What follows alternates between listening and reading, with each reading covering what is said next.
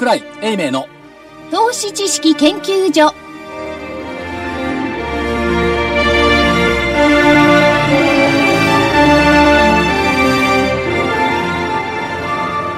投資知識研究所こんにちは。桜井泉の銘柄バトルロワイヤルです。レフリー、金内彩子です。よろしくお願いいたします。そして赤コーナーは足で稼ぐ桜井英明さんです。よく考えたらは、1週間に4社から5社お会いしてるのよ。社長さんに？ね、これを1年にすると約200社じゃない。おー。でこれを5、6年やってるから、1000社超えたかなと思って。延べ1000社ぐらいの方にお会いした。うん。足で稼ぐも相当。で、この頃ね、あのーあれです。消費税が上がったから、はい。パスモっちゅうのを持ち始めて、といや、もうね、10円単位ですからね、今までみたいうに。とう使い始めましたよ。足で稼ぐためには。あ、そうですよね。桜井さん、今の今まで切符買ってましたからね。うん。こない先週まで切符買ってたもん。所長はどこ行くんだって、で電車ですからね。電車バス。そりゃそうですい。や、飛行機もあるよ。飛行機もありますから。い そういうね。はい。や、でかいですよね。でかい、結構でかいよ。で、パスも持ち始めていかがですか？なんかバカにされてるみたいでね、ピッとか言ってさ。便利とか思いません？いやななんか機械にバカにされてるの。おバカにすんな、おもろんみたいなさ。あだからバ、バンと叩きつけたらダメですよ。あれ、品がないですからね。あれさ、あれ、女の人なら叩きつけるね。そうですよね、見てると。見てると。バンってね。男の人ね、うん、男の人優しくさってやってるのに、女の人パターンってくるもんね。デリカシーないなーって。あ、そうですか。いや、前に女の人いると気をつける。前に女の人いるとね、パチンとかってこう、×印じゃない、マイナス印が出るじゃない。ダメとか言うの。あそうあれあの、ちゃんとそうそ1秒ぐらいピッていかないと、ね。それであの、バチンっていくから、だから女性の後でバチンが多いから、まあ、女性に怒られるかもしれないけど、全員じゃないけどね、多いなという気がします。いや、ぼ僕も確かにその感じはしてるんですよ。本当に本当です女性かの方がバーン叩いたなって。ね。もっと投げやりにさ、ガニ股でパーンみたいなさ、そういう人がめ人が時々いるじゃないですか？うん。そういう人がいると。まあ、たまたまいつも我々がね、女性の後ろばっかりついてあそこに入るからっていうのはあるのかもしれないけど。で、またあれですよ。あの、お、なでしこであるべきって思ってらっしゃるから、そういう。いや、そんなことない、そうでもね、あの、特別出口とかあるじゃん、こう、デパートに入ってくる出口とか、ここで1、2箇所しかないじゃん、出口が。はいはいそこでね、あの、ダメ印出た日にはね、隣には行けないしね、あれ困るよね。そう。みんな、ピッてやるときは穏やかに、しっかりやりましょう。失礼しましたということで、桜井英明さんです。そしてた、青コーナーはテクニカル重視株の学校1、2、3から泉一味の皆さんです。はい、一味のキュービです。はい、一味の大場です。本日もよろしくお願いいたします。はい、一味の皆川です。よろしくお願いします。なんか、皆さんで一味の一味のって言うと、ちょっと面白い感じが一味とか。言ってると、火付け盗賊改めが捕まえに来そうだな。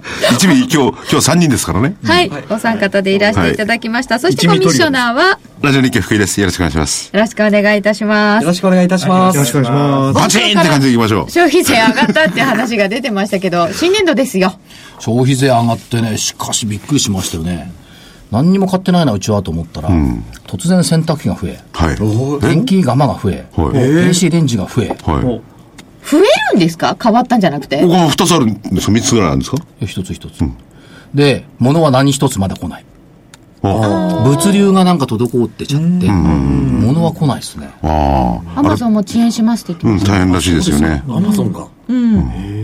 だから久々に、あの、先週の日曜日かな、あの、物のないコンビニエンスストアと、物のないドラッグストアを見ましたね。コンビ棚にニでまでそんなね、買い占めなくてもいいじゃないですかね。大した変わんないよだ。からあとね、し品揃えっていうか、あの、経理のシステム変えたりなんかしてんじゃないですか。はいはいそれでその12時前からも相当やってましたよね、もうね。稲毛屋だったかな、あれ。変ですよ、だって。うまくいかなかった、うまくいかない、そうですね。そう、閉店になっちゃいましたよね。で、新しいレジが入れられなくて倒産したところもあったそうですあ、よ。そういうとこもあるんですか？倒産？ですか？レジシステム入れ、全部入れ替えるのにお金がかかる。もうもう廃業すると。設備投資ができなくて。うん、というニュースを読みました。あれ、昨日ね、えっとね、オプトエレクトロニクスって知ってます？あの、バーコード読み取り機の会社。何度か注目銘柄に上がっていまにすね。行って、聞いたんですけど、やっはい。ぱりその、どれが一番いいですか？値段の表示って。なあそこ、棚形もやってんだけど。税込み、税、あ、内税、外税？うん。値段プラス税が出ているのがいいのか、総額が出ているのがいいのか、あるいは値段だけが出ているのがいいのか、どれが一番いいですか？私私は総額で書いていただいた方が分かりやすいです。で、今ね、総額が割と多いんですけども、これがね、値段プラス税になるのかななんかね、この入れ替えっていうのはやっぱり考えてるところ、そろそろ出てくる。ここ数ヶ月で変わるんじゃないっていうようなことを言ってましたけどね、お大手のスーパーなんてのは、あの、値段プラス税にしてるとかあるらしいですね。書いてありますよね。でも、どちらかといえばやっぱり総額で表示してくれた方が分かりやすいですよね。そう、だからね、総額表示で僕は高く感じるじゃない？でも総額払うんだから、総額の方がいいよね。ねえ。その、レジに行って後で高かったらこの野郎っていう感じになりますけどね。でも一応この分が税なので、元値はこれですよって、スーパーの側は主張したいかもしれませんね。いや、主張してもさ、だけど払うお金は総額なんだからさ。そうなんだよね。だから今のところそうそう、今は価格プラス税が主流なんですけども、これが総額表示に変わっちゃうんじゃないのっていう。とまたシステムが変えなきゃいけないですね。去年かなんかあの、システムっていうか、表示だけだから、表示？大したあれにはならないと思います。そう、3%、1万円なら300円の負担、負担じゃなくて、まあ税金ですからね。もう一回10%になるんですか？いや、10%になったらね、計算簡単よ。計算は楽ですね。8%ってきついよね。きついですよ。さっきコンビニで買い物したら、一円玉とかねお釣り4円とか来ちゃって、これどうすんの、4円なんて。みんな電子マネーになさったらこの4円どう精通の出してますよ、だからわざわざですよ1円だ。からそこはあれですよね、電子マネーですよね。コンビニでピッ。電子マネー普及するかも。もっと。だから8%の間は普及するね、これ。小銭入れが売れたって言うんですけど、いや、売それはこれだけど、アルミもしょうがない1円の、何、この価値のなさ。これ、水抜くんじゃないの？そのアルミ1円っていうのは、1円よりアルミ1円の1円玉の方が高いらしいですね。原材料費。原材料費あそうは。うん。そりゃそうだ、これ大事にしないと。作るのにだって電気すごい食うんだもん。アルミ。そう。アルミ。そうですね。たかがあの、1円玉の原則って知ってますか？買い物に行くと、はい必ず1円足りないんですよ。あ、9円の呪い。ああるあるある。そう。例えばね、8円なのに7円しか持ってないとかね。1円玉のね、原則とあるんですよね。だ僕いつもいろんなところでね、いや、1円玉の原則があってこうなんだよねって言ったら、あ、そう、ありますよねって売ってる方が言うんだから。それ、角内家では9円の呪いっていうあ9円の呪いっていうの 9円になっちゃうっ。ていう。だから僕は言いながら、1円ぐらい負けてくれんじゃないかなと、ちゃんと取りますからね。ああ、そりゃ負けませんよ。レジおかしくなっちゃうじゃないですか。というわけで、新年度に入って消費税増税となりましたけれども、皆様はそれを実感なさいましたでしょうか？どんな感じなんでしょうかね？やっぱり消費税ラプソディって感じだね。ラプソディ？競争曲って感じだね。でマーケットはどうなん。ですか影響。これだから株価日経平均見てたってトピックス、トピックス9日続伸でしょ9連騰しましたよ消費税の上げを挟ん。で、木曜日まで9日続伸ということは、消費税は、これ非常に汚い言い方すると織り込ん。だってことでしょうね。だってデータが出てくるのはまだこれからですからね。四六でしょ最初に、こう懸念して織り込むっていうところは過ぎたってことですか、一1回目はね。で、頭の中では、まあまあ関係ないよねと思っていても、やっぱりね、130円が135円になるとね、あ、上がったんだなと思いますよ。でも日銀の単価の先行きなんていうのはね、非常に悪いじゃないですか。悪いあれを織り込めてるのかどうかわかんないですよね。まあそれはそれで先送りしてやればいいんだっていう話なんですかね。あれね、織り込み、織り込んじゃいないですよね。プラスの8だっけ、先行き、自然予想がプラスの15だったかな。13結構違うんですよ。な、うん。で、足元がプラスの17でしょ、非製造業、あ、製造業。えで、日銀単価そのものでは、あれは、うまくね、出たと思いますよ。9ポイントの悪化。うん、っていうのは、その景気にとっては、あの日銀単価の先行きの数字って悪いんですよ。とは、マーケットにとってみると、そうそうそう。あの日銀単価の数字が悪いことによって、よねうん。日銀そのものが、金融緩和をもう一回するんじゃない。だからね、マーケットにポジティブ、から景気にはネガティブっていう表現をね、してましたけども、そうなるんじゃない？そう。だから、業績相場なんていうことをね、アメリカあたりで言ってるけど、日本はまだ金融相場が続くっていう感じですよね。こうなったらもう。銀行不動産上がってるし、だって270兆円までお金増やすっつう。の増やす。今200兆円でしょ、これだって過去最高レベルなのに。でもそうするとマーケットはまだそっち方向向かってる。そっち方向向かってるのと、やっぱりね、どうしても現場で取材している感覚とマーケット心理のギャップがね、全然変わらないんですよ。企業トップはね、すっごい明るいの。ところが、マーケット心理は明るくないじゃない。消費税とか、なんだかんだ言って。で、象徴的なのは、やっぱね、これ覚えておいた方がいいですよ。なんなんですか？1、3月に一番上がった銘柄、あ国、株価。ポルトガル。2位、ギリシャ。3位、イタリア。はい昨日も言いましたけど。はいということは、欧州財政危機で一番矢面に立ったところが、株価を戻してきてるっていうことを考えると、あんまりね、こう騒いだ、ああだこうだってネガティブな意見って賢く聞けるんで、そうだよねって説得力あるんだけど、どうも違うんじゃない。雪が溶けたらアメリカ景気まで良くなっちゃった。やっぱり雪のせいでした、みたいな感じでしょになってますそんなの今だって、なんなくたってわかるじゃん、その時点で。これ雪のせいだよって言ってましたけども、そう、それでも、いや、実は雪のせいにして、アメリカの景気が落ち込んでるんだとか言ってる人もいたじゃないですか。でもそうじゃないよね。でもアメリカの方もいろいろつぶさに見ると、企業活動指数みたいなのは、それはあんま良くないんですよね。うん、し心理面はだから今一つ良くない、って言ったところあります減益競争にもなってたりするんですけど、でも、あんまり良すぎたら良すぎたで、縮小早まっちゃうんじゃないの？利上げ早くなるんじゃないの？っていうので、これも同じですよね、日本と。だ。からイエレンおばさんもなんか玉虫色だもんね。あーでも。強気なのか弱気なのかよく見えない。あーいわゆる FRB っぽくなってきましたか、うん、なってきた。だから、ちょっと強気を言うと修正して、ちょっと弱気を言うと修正して、みたいなところがあるんで、まあ、そらそうだよね。副議長やってるんだから、それぐらい FRB の申し子みたいな格好でいいでしょうね。ね、ずっといるわけですからね。いいとこ取りであとね続くんでしょうか？変わったのはね、ラジオ日経で言うのもなんですが、は日経新聞の馬鏡が変わったね。ほ変わりました？個別銘柄出なくなった。ああ、何も書いてないですね。あれいらないよね。だって日経平均がいくらでどうのこうので解説書いてないんだもん。そうか。で、そ他のコラムのところはなんか充実した気がするんですけど、馬鏡そのものはね、簡素になったね。昨日の日経平均は上がった下がったそれで終わりみたいなね。おー馬鏡ってね。だから、皆さん、今こそ実践しましょう。何がですか？自分で馬鏡を書く。自分で書く場合には自分で持ってる銘柄しか書かない。それでいい。んですよね。自分の実感ですよね。肌で感感じた感覚をそうやって持っておくといいのと、1年前に書いたものを見直見直してみると、結構ね、感じ変わる。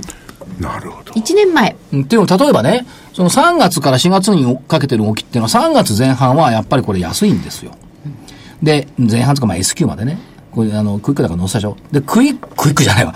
ク S q 以降は高いわけですよ。2000年以降でいくと、いくらだっけな ?10 勝6敗ぐらいだっけ？おー、3月後半高。10勝4敗か。結構いい確率前半は7勝7敗なの。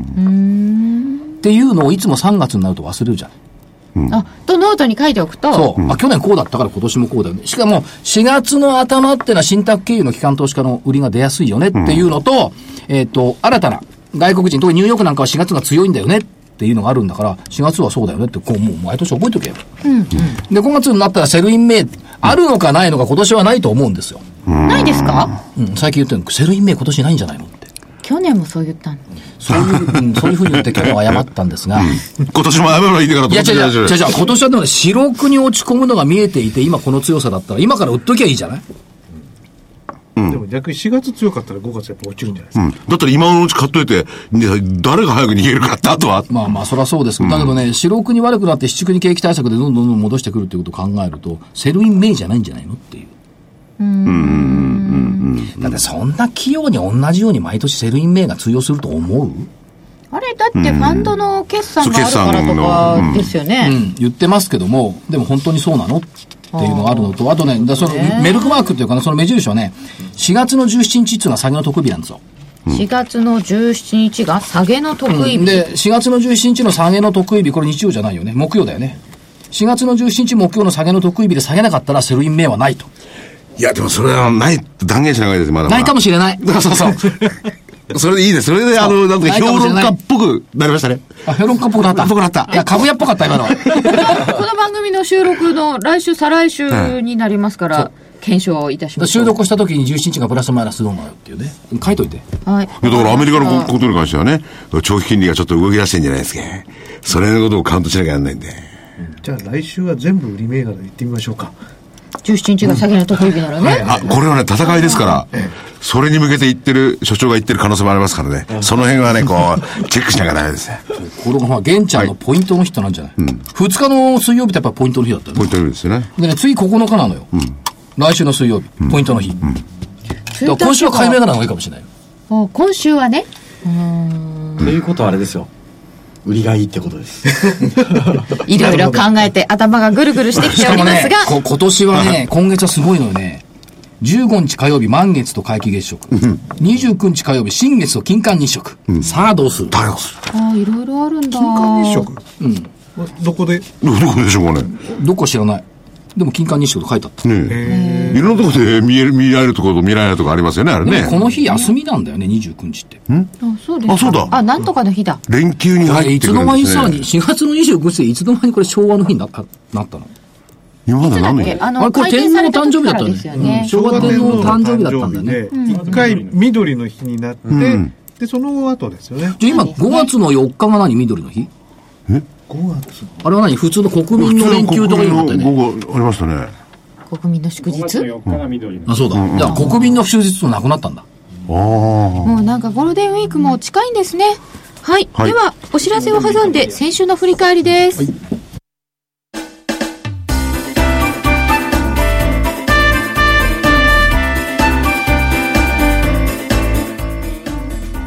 花粉症の皆様に嬉しいお知らせです。花粉症で長年悩んでいた医師が自分のために開発した花粉症対策商品ポレノンは花粉が体の中に入る前にブロックする体にも優しい商品です。ポレノンはペクチンなど自然由来の素材が花粉などの細かい物質を吸着して花粉のアレルゲンの体内への取り込みを防ぎます。薬と違い眠くもならず、お仕事、車の運転、お勉強などもはかどります。ラジオ日経では、ポレノン3本セットを9640円でお届けします。それだけではありません。ラジオ日経では、ポレノンをお求めいただいた皆様に、ウイルスなどの侵入を防ぐ高機能マスクをプレゼントしています。ポレノン3本セットに高機能マスクがついて、お値段は9640円。送料500円をいただきます。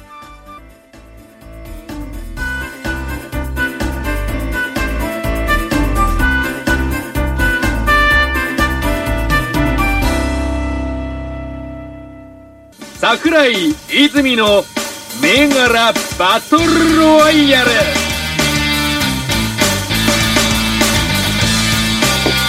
それでは先週の結果を見てまいりましょう。まずは青コーナーです。キュービさんからは日本鋳造5609を買いでいただいておりました。3月27日木曜日184円から4月3日の木曜日は186円ちょっと高。201円が高いところありました。まあちっちゃい丸？あ、ありがとうございます。一応、一応プラスということで。はい。はい。えーそして、黒田電機7517が1673円から1722円です。高値4月2日3日で1729円、同値でつけています。ちょっと上は重いのかな？でも、丸はい。でいいと思いす。ますあり。がとうございますありがとうございます。そして、ドクター C ラボ4924は売りでした。3月27日3000飛び45円から4月3日3185円。上がりましたよ。高値3200円あって、えー、これは上昇しましたので、×で、売りに乗ってもいいよ。でも売りは入れない。よかったー、入れなくて。ね珍し危ない危ないい桜井さんが売ってもいいよって言ったのが良かったな、こう、こんぐらいで。だから、う売ってもいいよっつって売り入れないと上がんのかな、え。わかるんですよ。これ、これちょっとおまじないで、これから。呪文になっちゃう。続いて、愛知コーポ6345も売りでした。451円から467円になっています。×です。これには、桜井さんが買い向かっておりました。ので、桜井さんに丸がつきます。あとはす、ね。もう一個が、皆川さんから小島買いで7513の小島が挙げられておりました。295円から301円になっています。丸です。はい、ありがとうございます。ということで、この週は3勝2敗。まあまあ。まあまあですね。ね。はい。はいはい。そして、赤コーナーいきます。はいえーこの愛知コーポの買い向かいが丸1個で、だってインフラ整備の銘柄なんだ。そんな売り込まれるわけないじゃん。ゼネコンだって強かったでしょ、相場環境っていうか、経済環境考えなくてはいけないよね。勝ったら強気で言う。上から畳みかけられてしまいました。この単純さがいいな。まあ複雑にね考えるとね、それも難しいんだから。ミルボン4919が3400等円から3560円丸です。ほら、この素晴らしい名に独身のじりじり高の足、素晴らしいでしょ、はい。やはり。はい。で、もう一個が、石原ケミカル4462東証2部。いやー、飽きないない。だ言ったら気がつかれてない銘柄だって。まだ気がつかれてないみたいです。1369円から1401円で、えー高値1425円までありました。えー一応丸で。いや、一応じゃないでしょ、これ丸でしょ、やっだってぱり。変えてないような気がする。PBR1 倍割れなんだから。確かに気がつかれていない。ここまで全丸だ。えー続いて、強者6837。これは265円から273円。これも丸で。全丸だ。なるほどですね。そして、本命コムチュア3844。1769円から1813円。丸で。全丸だ。あと金本。金本9678が3000飛び30円から3000飛び80円。やったーちょびっとプラスになりました完って。全試合だ。ちっちゃいけどもあれだな。完全試合です。ちょっと待って、これ、あれだね、6対0みたいなもんだよね。そうですね。ななんで？3でしょ6対3じゃあいや、これ完全試合だ。一塁、あ、一塁踏んだか。一塁は際どく出てますね。じゃあノーヒットノーラン手前だね。そうですね。完全まあヒット3試合まではいかない本。かな。単発3安打。えいやいやいやいや本命だってしっかり丸でしたから本命がですね、黒田電機だったので、でもこのね、あの、愛知コーポでかいですよ、これ。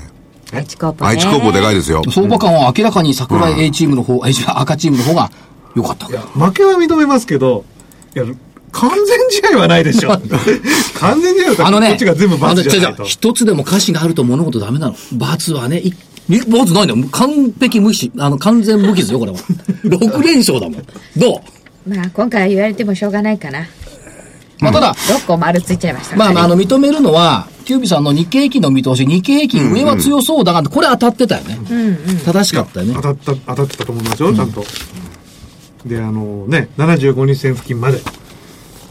ピタリ。と人と同じ予想してさ、ピタリとその前の日に同じ予想してんのよ。知りませんよ。じゃあ、今日これね、は合ってたので、ということはですよ、日経平均強そうだなって言って、買い2つと売り2つ出てて、売り2つが×になっちゃったんですよ。そうなんですねね、はいやっぱりだからその線に沿ったらよかったんですかね？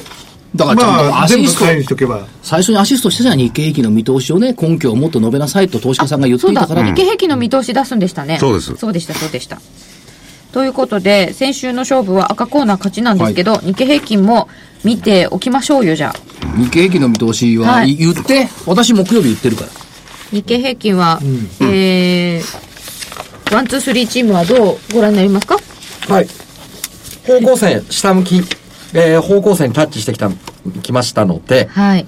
下げです。下ね。ここからいった下ですね。下向きの75日タッチですよね。はい。ただ大きくは下げないと思います。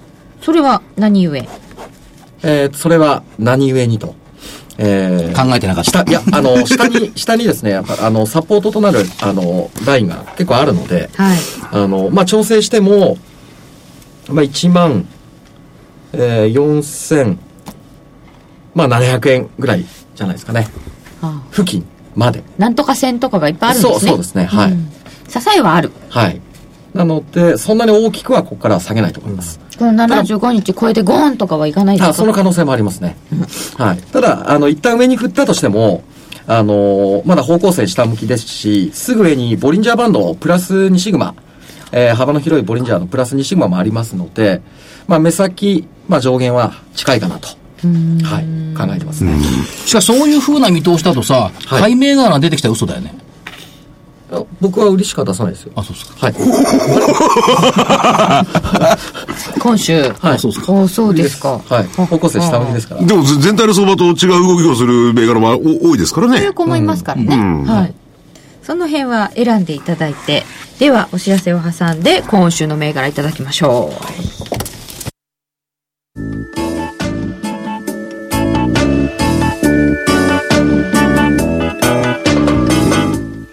ここでラジオ日経の好評 DVD のお知らせです。桜井英明の投資知識研究所 DVD は毎月投資に必要な知識や実際の投資に役立つノウハウをお届けしています。この DVD は毎月テーマを選び桜井さん自身が実践で学んだ投資に勝てそうなノウハウや内外の投資家の動向さらにアノマリーなどに関しても丁寧に説明しています。また徳間書店の大岩川源太さんの投資カレンダー実践塾 DVD も毎月発行しています。来る月の投資戦略をどうすればいいか。投資カレンダーに基づいて大岩川源太さんが分かりやすく解説します。桜井泉の銘柄バトルロワイヤル。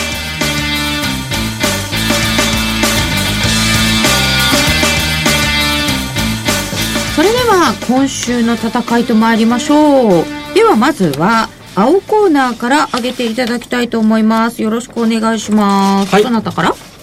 大場さんから。大場からいきます。はい。6857。アドバンテスト。はは6857のアドバンテスト。はい。今週空売りで。週合にだいぶ上げる場面がありました、はい。うん。あのー下向きの、えー今、方向線を、えっとですね、昨日ですね、水曜日に。はい。4月の2日に下向きの方向線を一旦抜けたんですけれども、えー今日ですね、はい。えーまたその下向きの方向線にタッチしに来てます。はい。で、まあ、ボリンジャーバンドを見ても、あの、幅の広いこのボリンジャーバンドのプラス2シグマが、まあ、方向線付近にあると。いうことで、まあ、ここからですね、まあ、株価の性質で、えーまあ、方向線割れで、まあ、空売りを狙っていきたいと、はいはい、思います。売りでアドバンテスト6857、うん。これはね意外とボラテリティのある銘柄でしたよねそうですね。はい。よく動く銘柄ですね。はい大。場さん1個ですか？え、えっ、と、もう一つ。はいはい。3436。サムコ。3436のサムコということはアルファベットサムコですねそうですね。はいえーこの銘柄もですね、えーこの銘柄、本日、えー下向きの方向線を、えーしっかりと割り込んできてます。はい。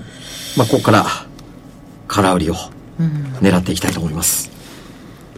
なんかちょっと似たような感じあそうですね。形的には両方とも、あの、似た形になってますね。あそうですかはい、売り2つはい。売り二つでお願いします。大場さんから2個出ましたあとはえーと、では私が次いきます。えー、私はですね、バシンと。6645オムロンの売り。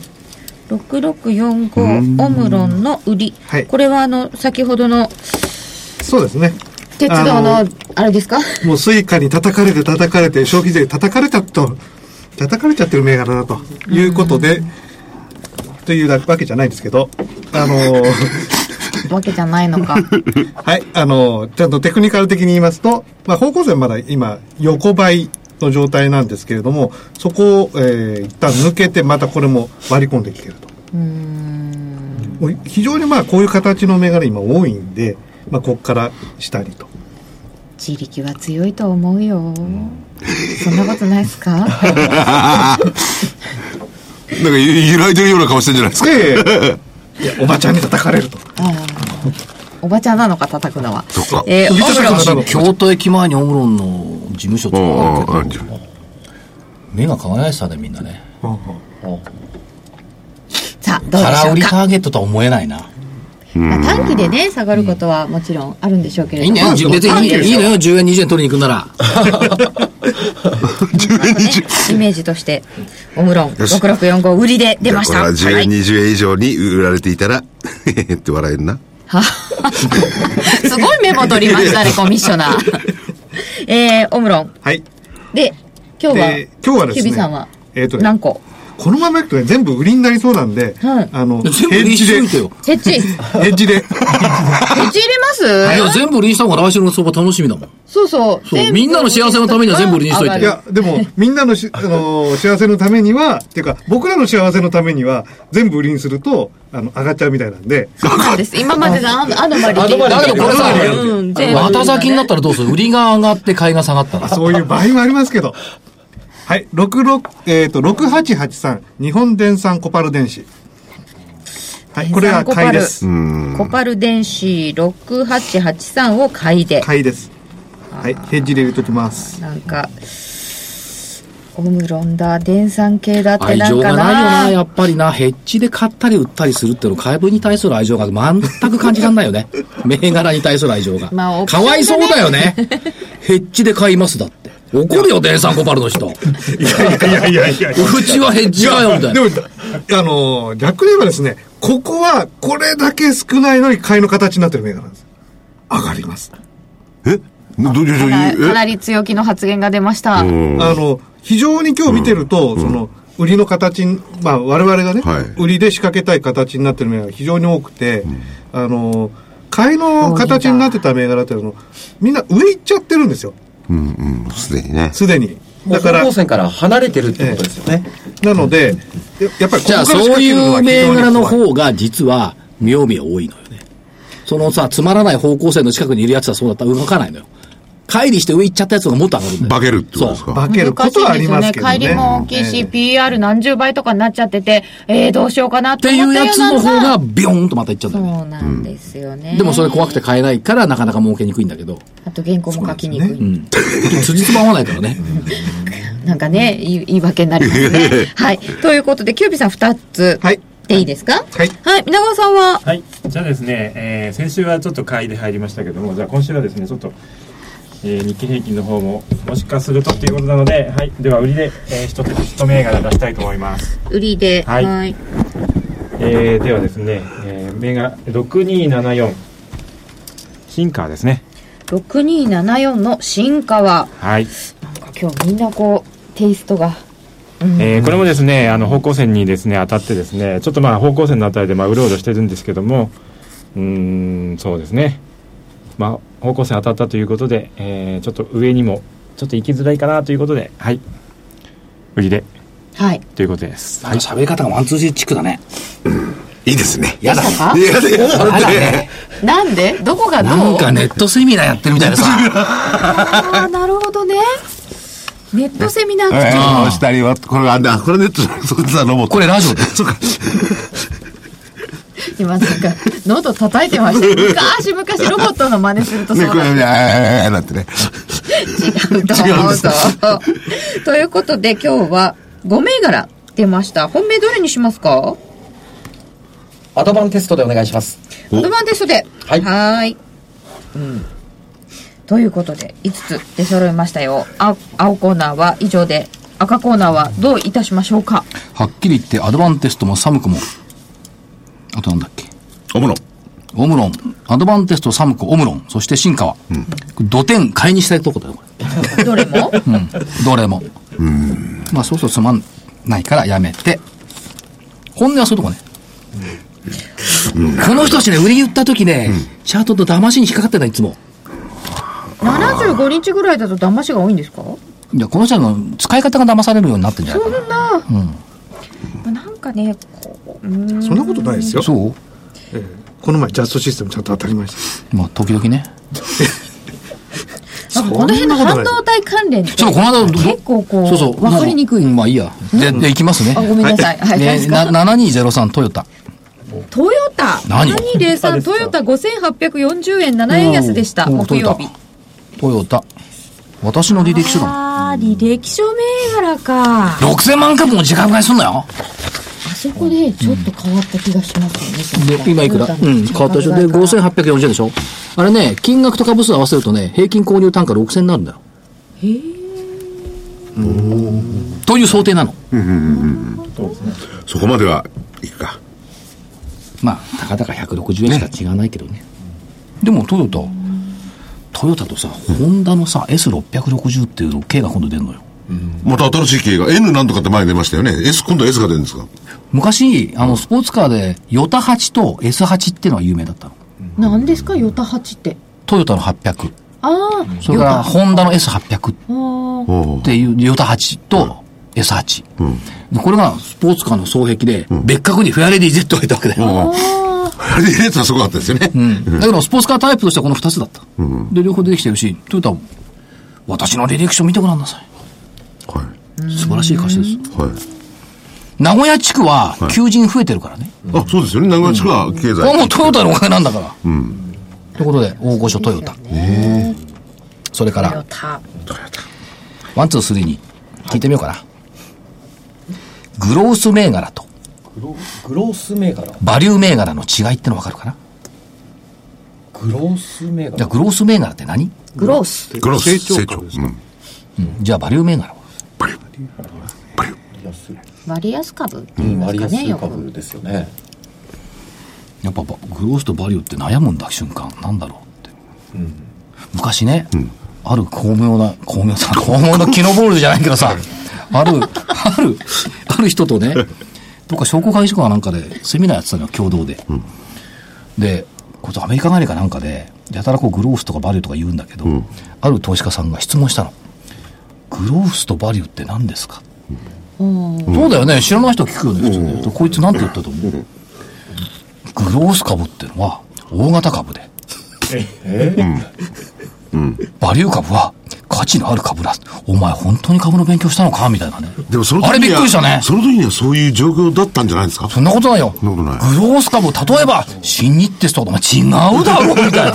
あれショックだった。あその時はまあ構造不況かなんかの業種に指定されてたりなんかして。で、ここの人ね、あの、アメリカの大統領に進言するほどのあ経歴を持った人なんだけど、よく考えたら、アメリカの大統領に単に手紙書いただけだろうと思ってね。あれはショックだった。だから意外とね、知られてないのよ。でもそのグロース、まあバリュー株はね、た単なる割安と考えりゃね、でも割安と考える、あるいはグロースと考える、何を基準にどう考えていいか今わかんない世の中ですよね。基準とかは基準はない、ない、ないですよ。自分で作ればいい。だから、そう自分で作ればいいね。だから桜井チックに見ると、例えばその、その企業が活躍しているマーケットが今後拡大するのかどうか。という観点でいくと、例えば、えっ、と、IT 絡みのアウトソーシング市場、これ機械のアウトソーシングのマーケットって2017年に3兆2900億円規模になる。今3兆1000億円なんですよね。これ例えばどういったところ、データセンターとかそういうの。あーからデータセンター市場ってのは2017年に1兆2800億円市場。今に9900億円なんですよ。伸びていく市場なんですよね。で、データセンターって、今クラウドとか出てきてますけども、企業そのものが、あのーパブリッククラウドとかじゃなくて、プライベートデータセンターを持つことかどうかっていうと、やっぱりゲーム会社とか持ってるのよ。自前でね。自前で。うん自前で持ってるんだけど、それってやっぱ借りてんのよね。そうですよね、うん。例えばグリーだとかね、みんなそうじゃない？だって自分でそんな大きな設備なんか作ってたらもったいないですよ。そう。それで、えーっと、データセンターっていうマーケットが伸びるなと思ったのは、この資料を見て思った。お手元にある資料なんが。何の資料ですか、それは？千葉にね、KVH っていう会社があるんですよ。はいこれデータセンターの会社なんですけども、誰が持ってるかっていうと、この会社。フィデリティグループが持ってる。フィデリティ？フィデリティが、フィデリティググループとして、データセンター持ってる。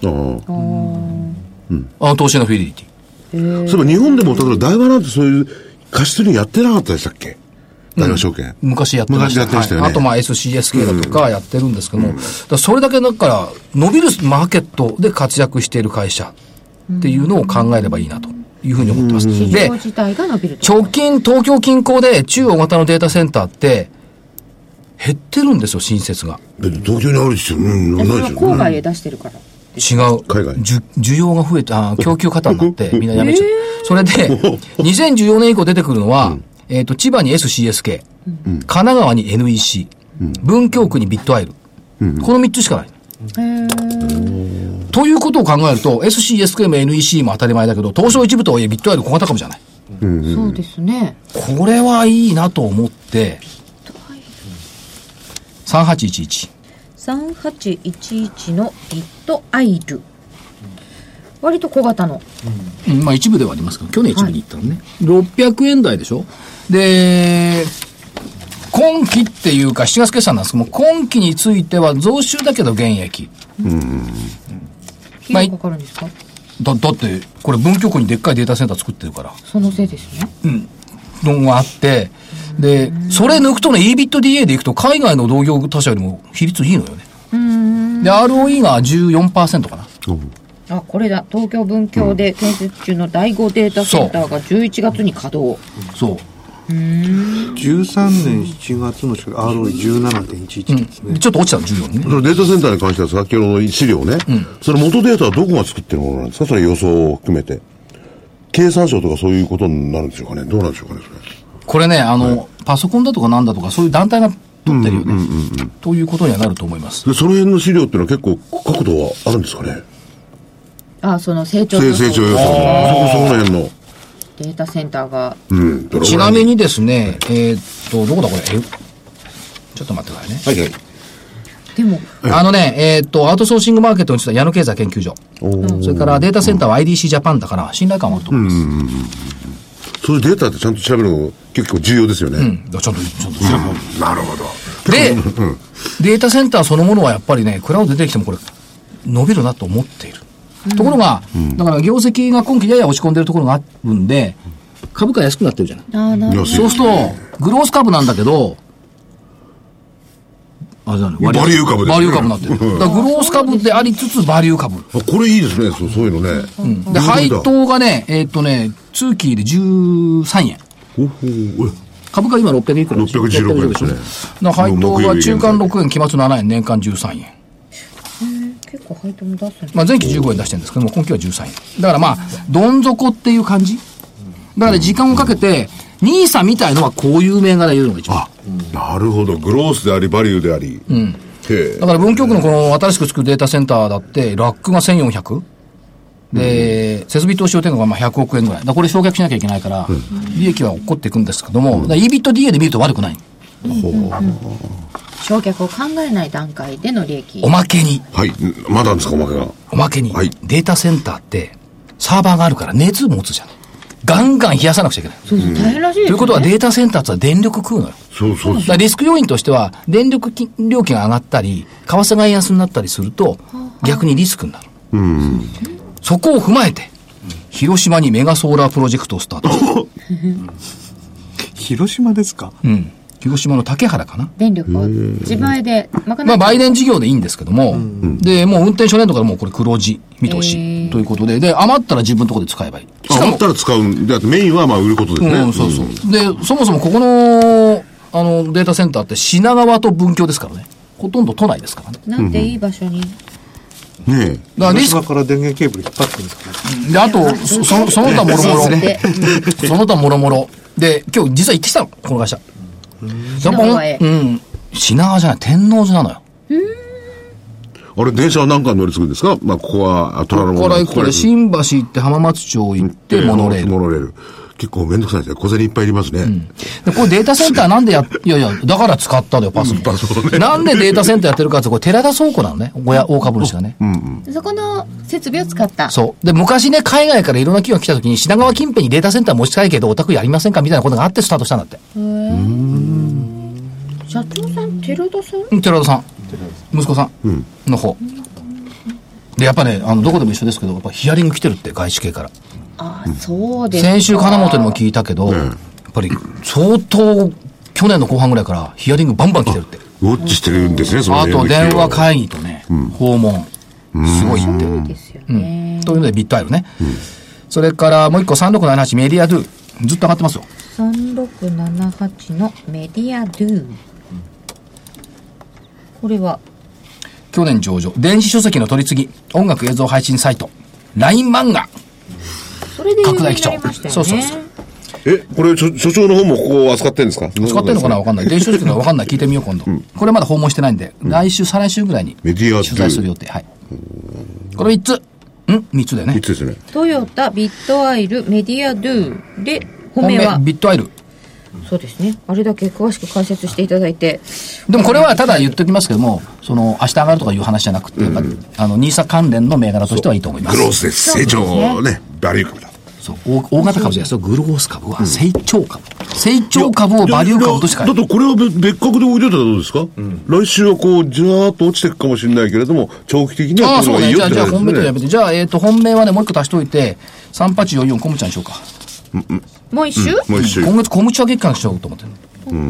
じゃあ3844のコムチュアを継続でこれを本命、はい。4銘柄ね。でえっ、とビットアイルは長期ではい。気持ちとしてはアドバンテストオムロン進化を買いたい。買い迎えで。買い向かいたい。気持ちとしては。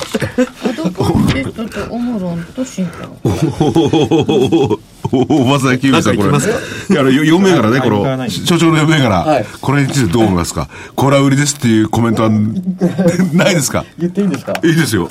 トヨタは売りで売りだと思いますけどね。だと思う？これやっぱり方向線から見て、あれ下がってきてんじゃないですか、トトヨタ。あれ？あ、大下がりですね、これ。はい。で、これコツンといったらガクンとまたおお押し戻されるっていう考えですか？そうですねあの今方向線近くまでは戻ってきましたけれども、ちょっとまだあの本格的な上昇トレンドは出てない状態なので、嬉しいな。大場さんのいいアシストだな。じゃあ、じゃあ今からこれ態度変えて、トヨタ応援しますよ。と、これどうですか、それ嫌な顔するやめてよ。やめてよ。ワン、ツー、スリーと相場感だけは一緒になりたくないから。履歴書銘柄ですからね。そう。4月1ヶ月という感じで見ることになるそう、決してこういうふうに、あの、金口叩いてますけど、別に遊んでるわけでもなんで。だって先月の東芝だってよかったはずよ。投資も良かったですね。良かったですね。先月ねということで、はい。えー銘柄出揃いました。それでは？はい。えいいですか？お知らせ言おって。知らせ。えー、ちょっと前になるんですけれども、えー、これにしましょう。ね、待って。すいませんね。どれをお知らせしようかなと いろいろ並んでます。はいえー、投資知識研究所のおー DVD、投資に勝つための実給をつかむポイント法則集、マル秘法則大公開。この法則を手に入れれば未来が見える。勝ちの確率は高まる。ということでですね、えー、受給から、まあ、株価、えー株式市場の先を占うノウハウを、えー所長にですね、たっぷり語っていただいております。この企画は、ここにいらっしゃいますところの、金内様のお企画です。そういう時だけ様になるんです で、金内様にも、この DVD にはご出演いただいておりますです。出てますはい。えー、価格の方が8000円プラスえー消費税ですね。えー、6、80、6、6、6、6、8%ややこしいですねはいえー、プラス、うー8000円プラス消費税、えー送料500円です。お求めの電話番号、東京03-3595-4730、3595-4730。ここからはますますですね、その時給に、まあ、振られるっていうんですかね、えー、相場になるんじゃないかっていう感じもしますんで、ぜひ、金内さん、えー、企画のですね、この投資研究所の DVD お求めください。あの、四角紙面の受給動向とは違ったねえ、えとっても人間っぽい受給動向になってると思います。ね。そうですよね、あと1分ほどです。すいません、はいどうぞ長くなっちゃいまして。あ、今日勝ったからこっちから行こう。はい先週できなかったから。はい花。春のうららの株式市場、上り下りの銘柄が、買いの手口も報われよう、眺めは右に上がるべき。見るや消費税ラプソディ、景気の悪化夏までか、骨太成長先着で、買い差し招くアベノミクス。不安織りなす市場筋。上がれば強気、下げ弱気。下に一時の、家に一国の切な筋。変節を何に例うべき？なるほど。説。ちょっとピリッときましたね、えーと時間があとあまりないので一あと番まで1分弱ですね。らせを？じゃあお知らせで、えーと、株の学校123で、えーいつもやっております、初心者向けの、えー投資入門勉強会、えーこちら、えー東京では随時やっております。えー地方ではですね、4月の13日の日曜日、福岡で、えー福岡の光ビルというところで行います。また4月の26日土曜日、仙台で、えー仙台の MT ビルというところで行います。ぜひ、あの、いらしてください。お一人様2800円となっております。はいよろしくお願いします。なんかしていただきたいですね。はいはいさっ。きの4番言っていい？どうですか？まだあります。少量織り出すマーケット、上がれば騒ぐ関係者、下に一時も先金のデイトレを何に例うべき？それ中に当てつけてるんですか？うんこれ1年前に作ったやつ。あ、2年前に作ったこっち。そんなことないですよね。はいもう。本当に春のうららですけれどもマーケットも少しうららかにやっていってほしいなと思ったりいたしますそれでは皆様今週はこの辺で失礼いたしますまた来週失礼します。はい、失礼します。ます